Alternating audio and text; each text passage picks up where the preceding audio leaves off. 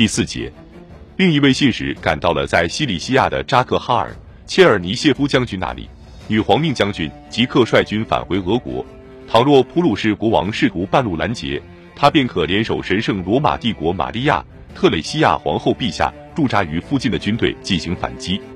在动身前，凯瑟琳还致信议会：“我此次率军前去是为捍卫皇权，各位均为朝中重臣，我对你们满怀信心，愿将祖国、臣民以及我的儿子一并交付于你们。”尽管凯瑟琳已经在圣彼得堡的喀山圣母大教堂宣告登上帝位。但是在六月二十八日的清晨，彼得三世仍旧穿着蓝色的普鲁士军装，在奥拉宁巴姆宫的王宫广场上操练着手下的荷尔斯泰因士兵。训练结束后，他命人备好六辆宽敞的马车，将他和随从送往彼得霍夫宫。他已经提前通知过凯瑟琳，这一天他将为自己的命名日——圣彼得保罗纪念日举行一场庆祝会。在彼得浩浩荡荡的队伍中有伊丽莎白。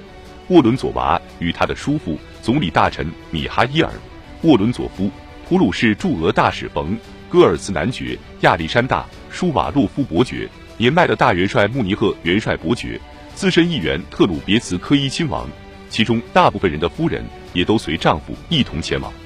此外，还有十六名年轻的女侍臣伺候着已经被视作下一任皇后的沃伦佐娃。启程时，车队没有按照惯例安排轻骑兵护驾。彼得压根儿就没有想起来这档子事情，兴致勃勃的皇帝一行人在午后两点赶到了彼得霍夫宫，马车在逍遥津门前一字排开。如果不出所料，凯瑟琳应该恭候在这里，准备向丈夫的命名日表示祝贺。然而，逍遥津门窗紧锁，没有人出来迎接彼得一行，里面除了一个瑟瑟发抖的仆人之外，就再也找不到其他人了。这名仆人告诉彼得，凯瑟琳当天一早就走掉了。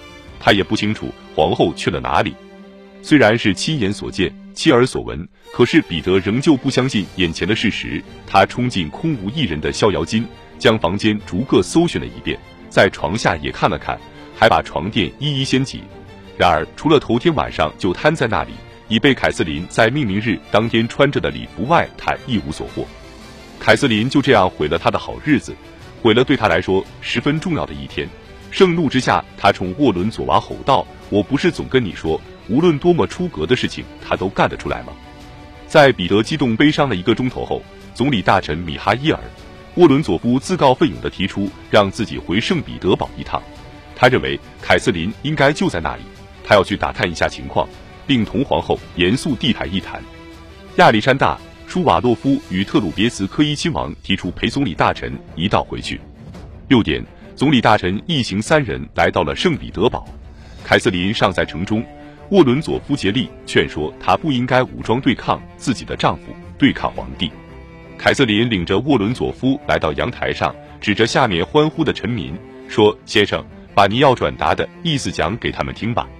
做主的人是他们，我仅是奉命行事而已。”沃伦佐夫被人带回了自己家，当夜他便给凯瑟琳写了一封信。在信中，他称凯瑟琳为最仁慈的君主，不可思议的天意将其推上皇位。他恳请女皇免去他的所有职务与工作，恩准他在退隐中了此余生。入夜前，亚历山大·舒瓦洛夫也对凯瑟琳做了效忠宣誓。下午三点，就在三位使者离开彼得霍夫宫后，彼得第一次得到了有关叛乱的概率通报。一艘驳船穿过圣彼得堡的港湾。送来了命名日庆祝会当晚要用的焰火。这艘船由一名擅长于焰火表演的中尉指挥。他告诉彼得，当天早上九点，当他从圣彼得堡出发的时候，兵营里和大街上非常喧闹，因为人们传言说凯瑟琳回到了城里，部分军队已经接受了这位女皇。这名中尉知道的也只有这么多。由于奉命运送焰火到彼得霍夫宫，所以当时他只得离开圣彼得堡了。这天下午。彼得霍夫宫温暖明媚，在万里无云的夏日晴空下，只有少数几位宾客继续待在坡地上，任由身旁的喷泉水花四溅，要不就在花园里溜达着。彼得与几位重臣待在主河道附近，彼得来来回回地踱着步，听大臣们为他出谋划策。他们派了一位军官回到奥拉宁巴姆宫，让赫尔斯泰因军团赶往彼得霍夫宫。彼得宣称将誓死捍卫自己的地位。来到彼得霍夫宫后，荷尔斯泰因士兵就被安排守备在通往首都的必经之路上。然而出发时，他们不清楚接下来有可能会参加战斗，所以随身只带着操练用的木头枪。一位军官被派往海湾五英里之外的喀朗施塔德海军基地，号令驻守在岛上堡垒的三千名军人乘船赶到彼得霍夫宫。有人找来了一套普列奥布拉任斯基禁卫军的制服，好让彼得换下身上的普鲁士军装。老战士穆尼赫花了一番力气，在彼得的衣服里塞了一些铁片。并催他赶紧换上禁卫军的制服，然后直接返回首都，在臣民与禁卫军面前亮亮相，让他们记得自己曾经对他发过效忠的誓言。戈尔茨提出了另外一套方案，他建议彼得先赶到往西七十里外的纳尔瓦，派往丹麦的部分军队都集结在那里，彼得可以率领着那股力量前往圣彼得堡，以夺回皇位。最了解主子脾气的荷尔斯泰因士兵直言不讳的建议彼得索性逃回公国，到了那里就安全了。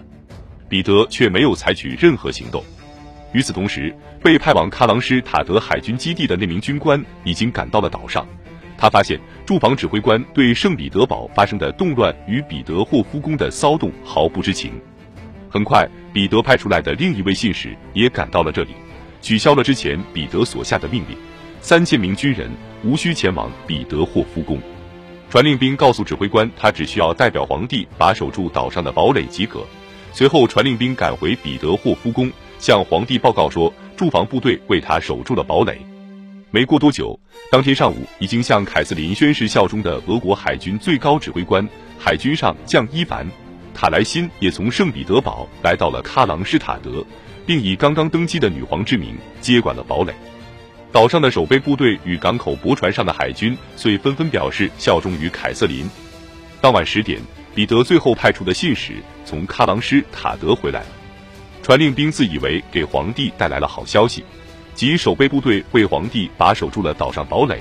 然而到了这个时候，他带来的喜讯其实已经化为泡影。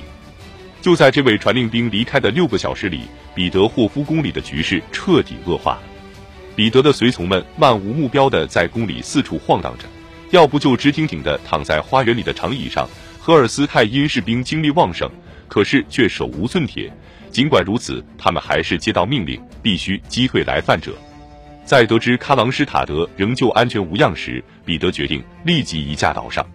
一艘抛锚在岸边的单层甲板大帆船开到了码头，彼得带着不少军关上了船。他不愿意抛下伊丽莎白。沃伦佐娃，而且还执意带上他那十六名慌乱的女侍臣。白夜节期间的海湾里银光粼粼，能见度不亚于白天，风随人愿。大约凌晨一点，拥挤不堪的帆船驶到了喀琅施塔德港。